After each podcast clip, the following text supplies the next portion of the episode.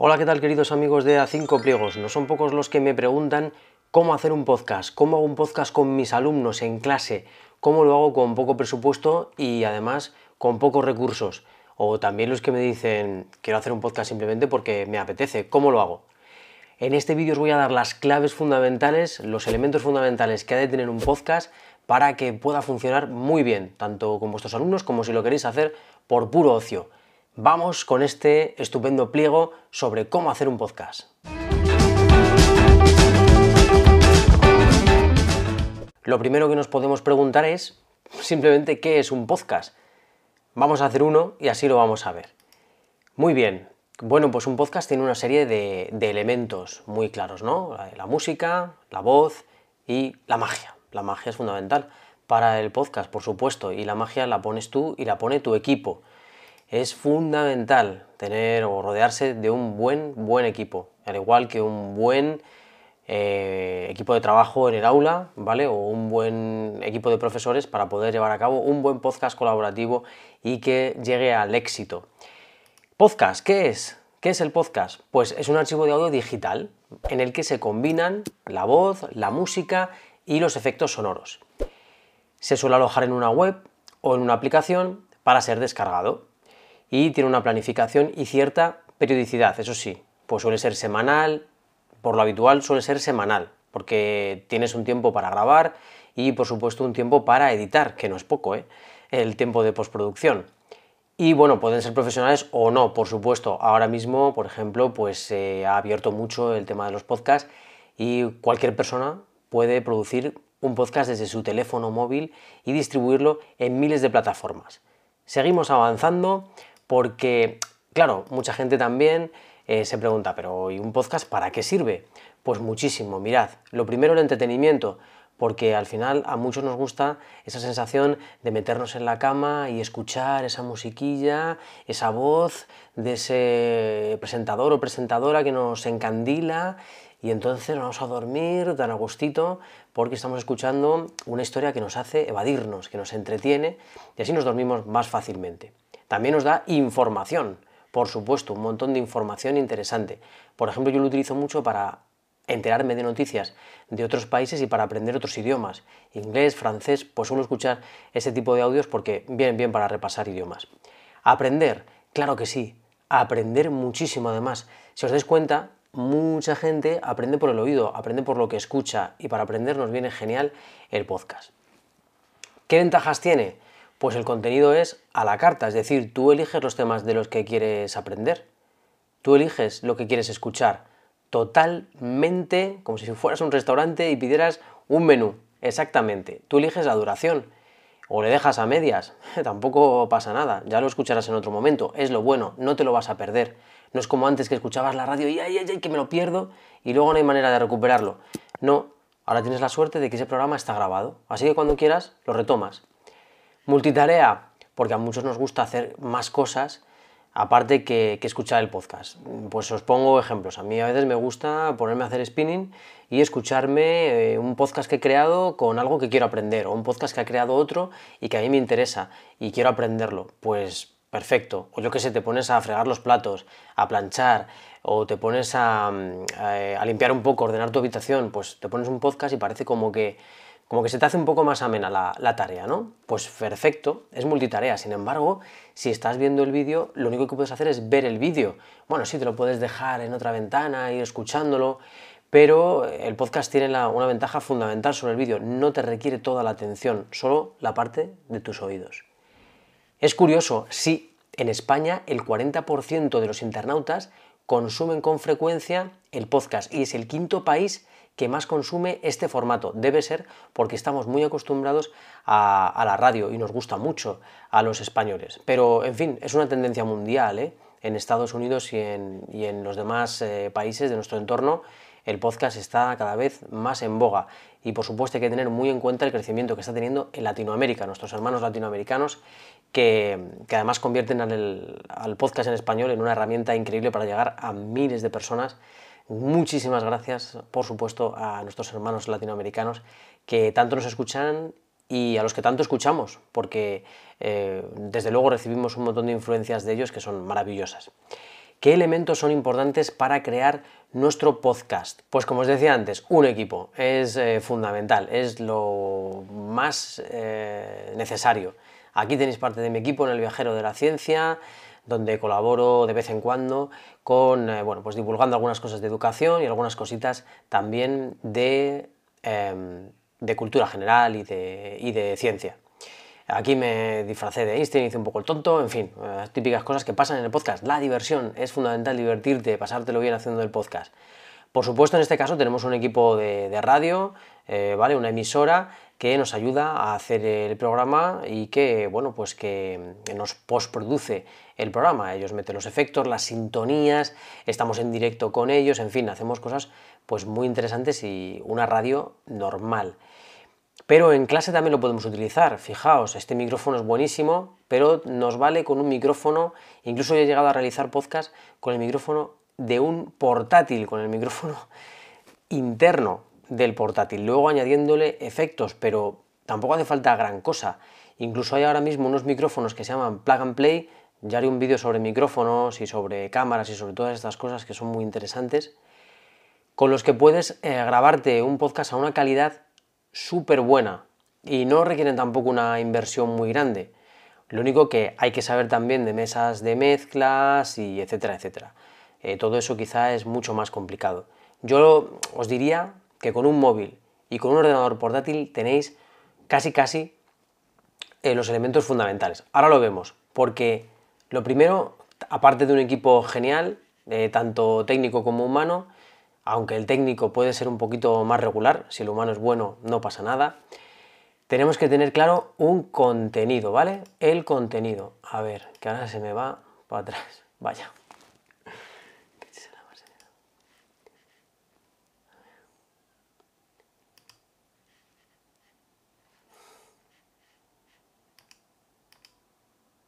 Vale.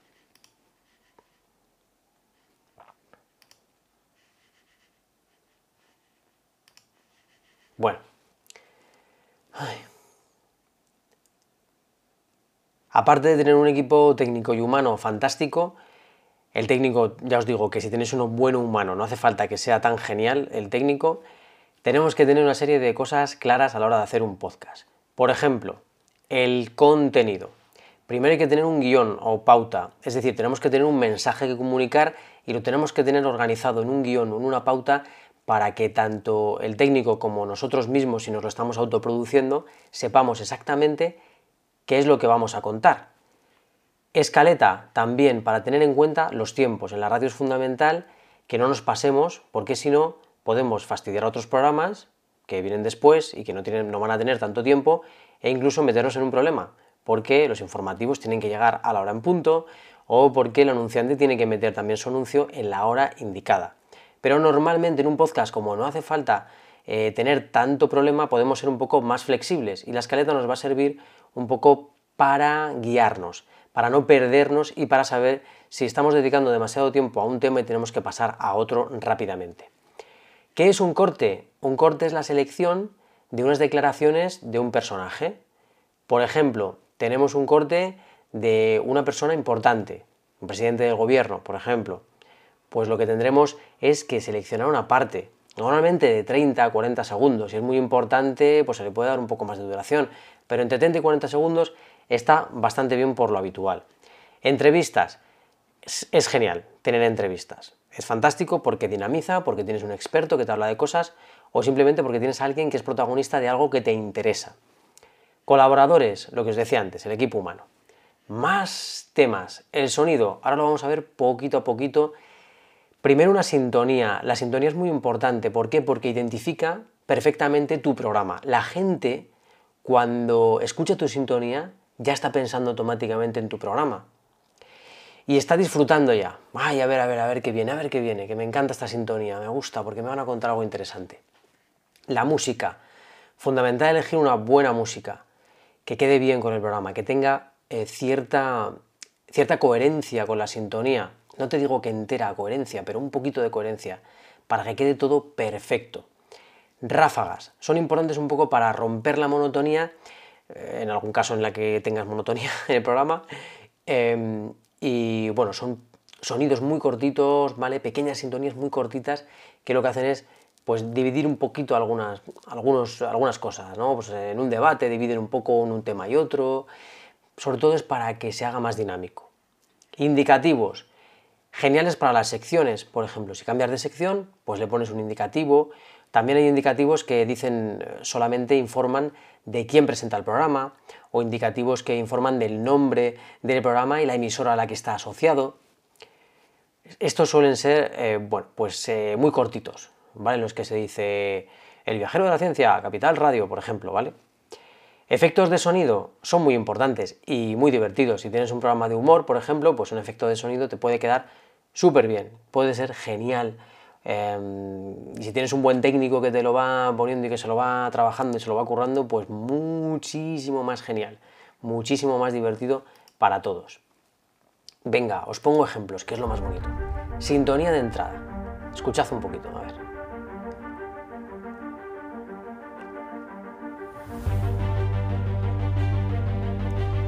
Bueno, es la sintonía del Viajero de la Ciencia, ¿vale? El programa en el que estoy colaborando y os la pongo porque me gusta mucho la música y porque, bueno, pues creo que, puede ser interesante y es el programa que mejor conozco. Ráfaga para las secciones. En el Viajero de la Ciencia, por ejemplo, lo hacemos con los portales. Portal al espacio, portal a las ciencias naturales, y para eso es bueno tener una ráfaga como esta.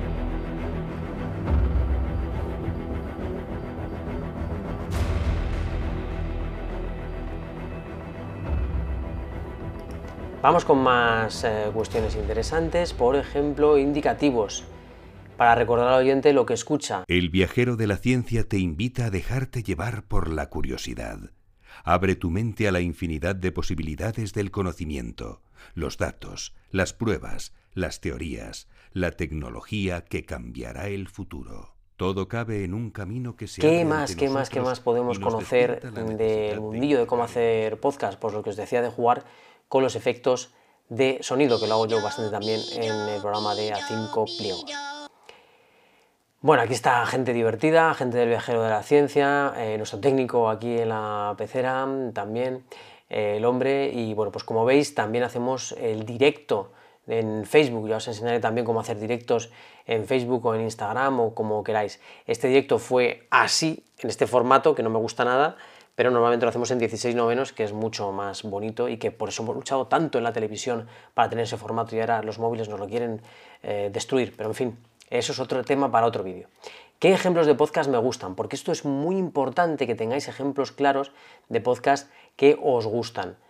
Bueno, por ejemplo, pasajes de la historia. Juan Antonio Cebrián, ya ha desaparecido lamentablemente, una persona con problemas de visión que era magnífica, maravillosa, todo el mundo, todo el mundo en la radio le adora y le quiere muchísimo, porque nos ha enseñado a todos a hacer radio y ha sido un maestro en todos los sentidos. Si podéis escuchar un pasaje de la historia, alucinaréis con eh, cómo es capaz de recrear escenas históricas de primer nivel. El cronovisor, fantástico también, pues algunas veces lo ha hecho Javier Sierra, otras veces eh, también lo ha hecho Jesús Callejo, lo hacen en Ser Historia con eh, Nacho Ares, que es un egiptólogo, un especialista en divulgación de historia y que la verdad que lo hace muy bien también en la radio y Ser Historia es uno de los programas que se ha convertido en un referente para el mundo del podcast. También ficción sonora, por supuesto, de Radio Nacional de España. Aquí os he colocado BBC Science Hour, es uno de los que yo escucho, es de la BBC y os va a encantar. También Entiende tu mente, que es sobre psicología, y por supuesto, El viajero de la ciencia, que es el que más conozco. Pues bueno, ya sabéis, con nuestro mítico sonido, con nuestras colaboradoras, con eh, nuestra mm, gente divertida, con nuestros científicos que nos cuentan cosas increíbles sobre física, sobre química, sobre el coronavirus hemos hablado muchísimo y también sobre el cortisol, el estrés, en fin, todo aquello que nos preocupa lo tocamos aquí en el viajero de la ciencia con ese sonido mítico y una curiosidad también muy importante que viene aquí, y es que los programas relegados en las parrillas de radio ahora sin tempestivas, es decir, cuando nadie los puede escuchar, o bien porque están dormidos, o bien porque les gustaría estar dormidos pero están escuchando el programa, son los que más éxito tienen en el podcast. ¿Por qué? Porque el podcast les ha quitado el problema de la temporalidad. Cuando en la parrilla estos programas están a la 1 de la mañana, a las 2 o a las 3, por ejemplo, Espacio en Blanco de Radio Nacional de España, que es de misterio, estar ahí tardísimo los sábados, pues no siempre estás dispuesto a quedarte un sábado tan tarde escuchando el programa o estás en otros menesteres. Entonces, lo que puedes hacer es buscar el podcast y escucharlo cuando quieras. Es genial. Por eso suelen triunfar. Eh, porque la gente los va buscando y porque son muy interesantes. A lo mejor habría que ponerlos en otros sitios en la parrilla. Pero bueno, eso ya da para otro vídeo si queréis. Vale, pues venga, vamos a hacer uno. Mirad, yo recomiendo que os busquéis un buen portátil.